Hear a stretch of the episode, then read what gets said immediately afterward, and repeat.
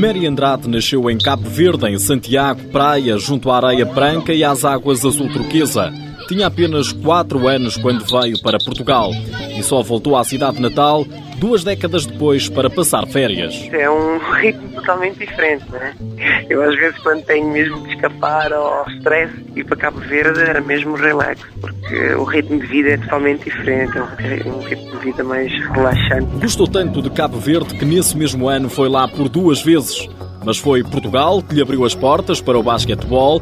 Tudo aconteceu na escola, tinha apenas 14 anos, mas não dava menos importância ao futebol, ao vôlei ou ao atletismo. Todos os intervalos ia a correr para poder eh, encontrar o campo, porque quando os rapazes chegavam lá, é claro que não gostavam de jogar com raparigas, mas se eu fosse a primeira, eu é que tinha que escolher as equipas, por isso eles eram obrigados a jogar comigo. Autoridade feminina às vezes confundida.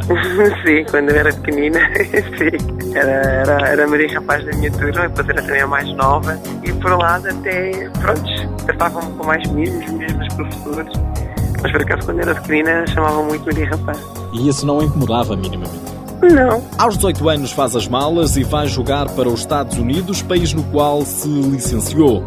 Quatro anos depois, muda-se para a Itália, está lá há 11 anos, para trás, deixa a família, leva a saudade. Ah, são muitas. Ela mexe a Mary Andrade. Eu acho que sim. O resto normal, como toda a gente. Mary Andrade não dispensa uma boa alimentação. Há que cuidar do corpo, mas não com a intenção de impressionar namorados. Os namorados têm que ser, se gostam de mim como eu sou, tudo bem, não, olha. É casada ou namora, não? Casada não, namorar sim.